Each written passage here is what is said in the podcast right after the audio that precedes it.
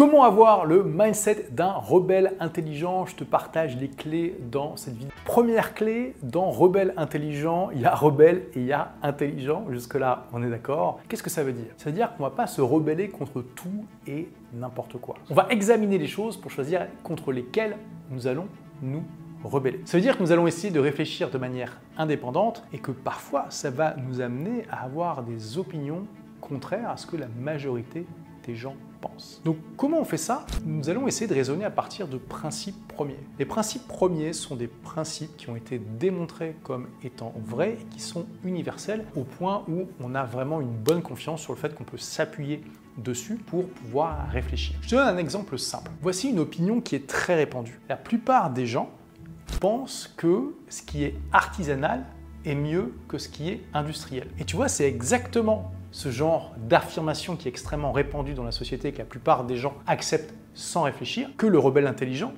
va potentiellement remettre en question en se demandant et pourquoi? Pourquoi l'artisanal serait forcément mieux que l'industriel? Je te pose la question. Et tu vois à quel point c'est répandu dans la société parce que les gens vont dire ah voilà j'ai acheté euh, cette chaise c'est génial ça a été fait par un artisan ah voilà euh, j'ai acheté euh, tel service de vaisselle c'est artisanal tel truc tel machin c'est artisanal comme si c'était quelque chose de positif. Mais est-ce que ça l'est vraiment? Au final, qu'est-ce que ça a de plus qu'une chaise, un service de table ou autre chose qui soit industriel? La vérité, c'est que ça dépend. Et qu'il y a plein de situations où quelque chose d'industriel va être supérieur à quelque chose d'artisanal. Au final, quelque chose d'industriel, c'est quelque chose qui est produit en masse. Et qui dit produit en masse, dit ça a été réfléchi. Parce que avant de euh, créer 100 000 copies d'un objet, bah, on va s'assurer que euh, notre prototype, il fonctionne bien, qu'il a la bonne forme euh, et qu'il a été bien réfléchi, qu'on a pensé aux différentes choses. Tu vois, par exemple, je préfère largement une voiture industrielle à une voiture artisanale qui a été faite par euh, le mec du coin qui est passionné de bagnole mais qui bricole un petit peu dans son garage. Je préfère une fusée industrielle à une fusée artisanale. Je préfère euh,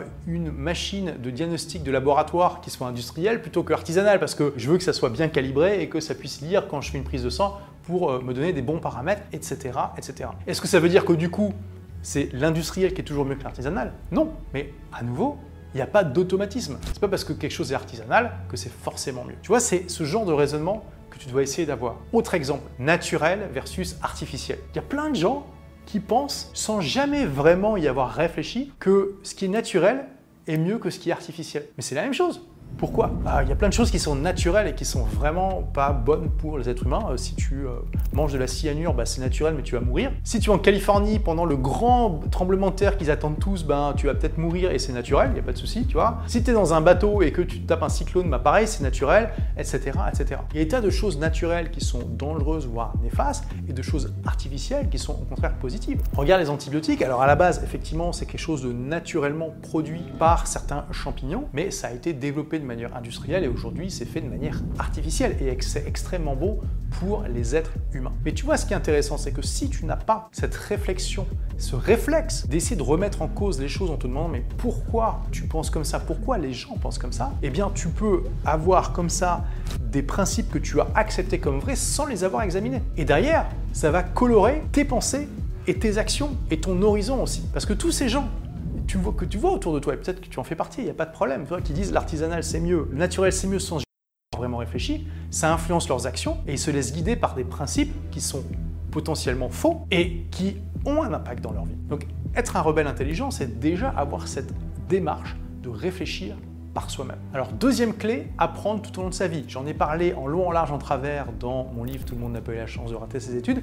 Et c'est pas pour rien. Il y a tellement de gens qui sortent du système scolaire en étant persuadés plus ou moins consciemment qu'ils euh, n'auront plus jamais besoin d'apprendre dans leur vie. Quelle grave erreur. Déjà c'était euh, faux il y a un siècle et c'est encore plus aujourd'hui avec l'accélération des technologies. On voit tous les bouleversements qui arrivent avec par exemple les outils IA. Si tu arrêtes d'apprendre, tu vas te faire larguer, non seulement par tous ceux qui apprennent pendant que toi tu euh, fais juste te distraire, mais surtout par les disruptions technologiques qui sont en train d'arriver. Comprends que la vie est un perpétuel apprentissage, que c'est quelque chose de plaisant et pas plaisant pour toi, tu peux apprendre à l'aimer, c'est comme pour tout. Il faut que tout le temps tu utilises ton esprit pour apprendre de nouvelles choses. Teste des nouvelles activités, développe tes compétences, lis régulièrement. Comme je dis toujours, si tu lis ne serait-ce que deux livres excellents par mois, au bout d'un an, ça fait 24 livres.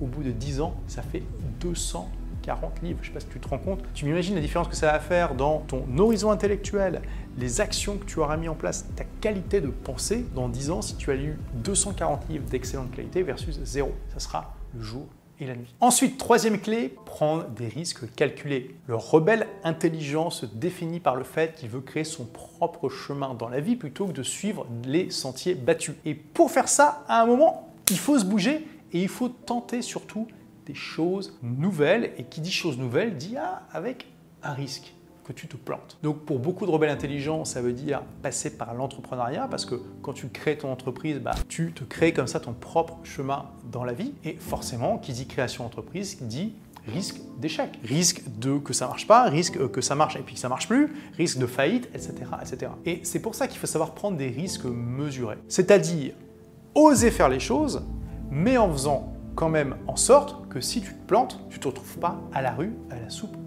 Ça veut dire d'abord de mettre en place des expériences simples dans ta vie pour tester tes hypothèses avant de te jeter à l'eau. Dans l'entrepreneuriat, il y a deux grandes écoles. Il y a les gens qui vont te dire pour réussir, il faut que tu brûles tes navires derrière toi, tu n'es que deux choix, soit tu réussis, soit tu meurs. Et il y a l'autre école dont je fais partie qui te dit prends des risques mesurés. D'accord? Tu n'as pas besoin de brûler tes navires derrière toi, c'est risqué de faire ça. Tu vois les succès, mais tu ne vois pas les échecs qui sont beaucoup plus nombreux. Fais une expérience. Par exemple, j'ai arrêté l'école à 18 ans pour créer ma première entreprise à 19. C'est quelque chose de risqué de faire ça. J'ai un bac moins 2, j'ai fait ça avant d'avoir le bac. Et j'ai pris ce risque. Pourquoi? Parce que j'avais fait une expérience de terrain qui m'avait permis de voir que oui, mon idée de créer une entreprise de prestations informatiques était bonne parce que des gens m'ont payé. J'avais passé une petite annonce dans un journal d'annonce local qui m'avait coûté 10 euros à l'époque. Et que oui, des gens étaient intéressés par mes services, que j'avais les compétences pour les aider et qu'ils me payaient. Et j'ai eu quelque chose comme 800 euros de revenus euh, en un mois avec 10 euros d'investissement. C'est ça qui m'a donné la confiance nécessaire pour prendre ce risque. C'était un risque, mais c'était un risque mesuré parce que j'avais des données sur le terrain et que je savais que dans le pire des cas, et ça c'est la deuxième composante de prendre des risques mesurés, dans le pire des cas, j'avais un plan B. Je pouvais revenir, faire des études, ça m'aurait fait une année ou deux années sabbatiques avec une bonne expérience. Et ça, c'est vraiment une clé de cette clé et un plan B, un plan C, un plan D, un plan E, un plan F. D'accord? Il ne faut pas mettre tous tes œufs dans le même panier. Bien sûr, tu te mets à fond dans ton projet, mais il faut que tu te dises, OK, si jamais ça se plante, qu'est-ce que je vais faire? Et il faut que tu aies comme ça des options de sortie. Ensuite, quatrième clé, être autonome et responsable. Si tu es comme moi, et je pense que c'est ce qui caractérise beaucoup de rebelles intelligents, la liberté pour toi, c'est une valeur qui est extrêmement importante, si ce n'est fondamentale. Mais qui dit être libre, dit aussi être responsable. J'aime bien donner cette analogie avec le fait d'être pilote d'avion. Hein. J'ai pris des cours de pilotage et un grand moment dans l'apprentissage d'un pilote, c'est ce qu'on appelle le lâcher. Donc le lâcher, c'est le jour où après avoir fait euh, plein de fois le tour de l'aérodrome comme ça en avion avec ton instructeur dans l'avion, quand vous atterrissez, il te dit OK, tu mets l'avion sur le côté, puis tu me laisses et maintenant je te laisse partir. Et c'est la première fois où tu vas décoller, faire le tour de l'aéroport et atterrir tout seul. Ça, c'est un grand moment dans la vie d'un apprenti pilote que j'ai vécu et je peux te dire, c'est extraordinaire l'association de liberté que tu as, à être tout seul comme ça dans les airs, mais c'est aussi une grande responsabilité. Parce que tu sais que c'est toi qui es aux commandes et qu'à la moindre erreur, tu peux te prendre un arbre, une ferme, te cracher et mourir. Et c'est ça, tu vois, aussi, la vie d'un rebelle intelligent. C'est enthousiasmant, c'est excitant, tu vis une liberté qui est énivrante et qui est supérieure à ce que la plupart des gens vivent, mais en même temps, tu as une responsabilité aussi accrue et tu es à la fois responsable de tes succès et de tes échecs. Ce qui caractérise un rebelle intelligent, c'est au maximum d'éviter de blâmer les circonstances extérieures sur les échecs que nous subissons. Ça ne veut pas dire qu'il n'y a jamais de circonstances extérieures, ça veut dire que nous essayons toujours de trouver là où on s'est planté plutôt que là il y a eu des problèmes autour de nous. Parce qu'on n'est pas responsable des circonstances extérieures, mais on est toujours responsable de la manière dont on y répond et de la manière dont on les prévoit. Cinquième clé, créer de la valeur pour soi pour ses proches, mais aussi les autres. Et ça, c'est important. Tu vois, on peut voir des gens qui, extérieurement, ont tous les signes de succès, qui ont euh, réussi à créer un business incroyable en venant d'un quartier pauvre, en étant défavorisés, en n'ayant pas fait d'études. Tout le monde leur avait dit qu'ils n'allaient pas réussir. Et finalement, ils ont un business génial, ils vivent une vie de, de rêve, de libre, etc., etc. Et je connais des gens comme ça. Tu vas me dire, mais c'est génial. Oui, mais quand on regarde leur business, on se demande, mais quelle valeur ça apporte au monde tu vois, exemple, les casinos. Qu'est-ce que ça apporte comme valeur au monde, les casinos? Alors, ok, de la distraction, comme si on avait besoin davantage de distraction dans ce monde, tu vois. Est-ce que euh, vraiment, euh, si Elon Musk avait décidé d'ouvrir un casino, il aurait apporté plus de valeur que ce qu'il a fait? Bien sûr que non. Donc, tu vois qu'il y a quand même une hiérarchie dans la valeur que différents types de business peuvent apporter et que avoir un succès personnel c'est bien, mais c'est pas suffisant. Il faut aussi regarder ce qu'on apporte autour de soi pour faire en sorte, comme disait Gandhi, d'être le changement qu'on veut voir dans le monde. Tu vois, moi par exemple, ce que je veux voir comme changement dans le monde, c'est qu'il y ait davantage d'entrepreneurs, parce que je pense que les entrepreneurs sont des héros et qu'ils apportent énormément de valeur à la société, qu'on serait encore dans les cavernes probablement sans les entrepreneurs. Donc j'essaie d'aider les entrepreneurs à se développer et avoir un meilleur équilibre de vie. Et tout simplement de faire en sorte que, eh bien, on laisse cette planète quand il sera temps de la quitter en meilleur état que quand on est donc c'est bien d'être motivé, de vouloir te lancer, de prendre des risques mesurés, d'avoir une super idée de business et tout ça, mais assure-toi aussi que ça apporte une vraie valeur. Que euh, eh bien, tu serais content de recommander par exemple tes produits et services à ta mère et que tu seras fier de ce que tu as fait quand tu seras sur ton lit de mort. Sixième clé, travailler sérieusement sans trop se prendre au sérieux. Hein. Important, oui, travailler, ok, il n'y a pas de souci, mais te prends pas trop au sérieux. Attention à l'arrogance, attention à ne pas mettre de l'humour dans ta vie,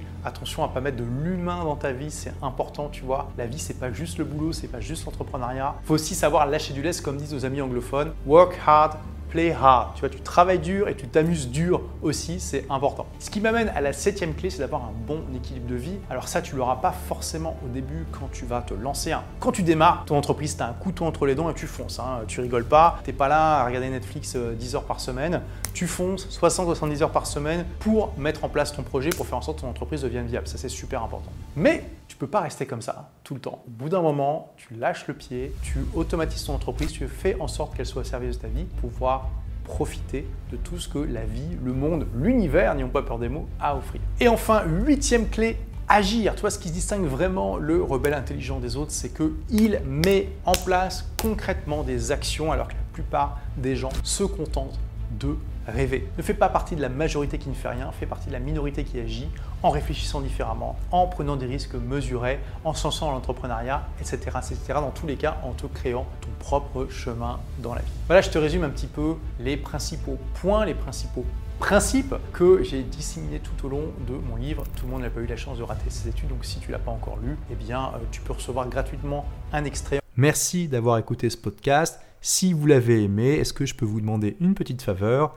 Laissez un commentaire sur iTunes pour dire ce que vous appréciez dans le podcast tout simplement. Ça aidera d'autres rebelles intelligents comme vous à trouver le podcast et puis à être inspirés tous les jours ou presque par lui. Merci et à très vite pour de nouvelles aventures.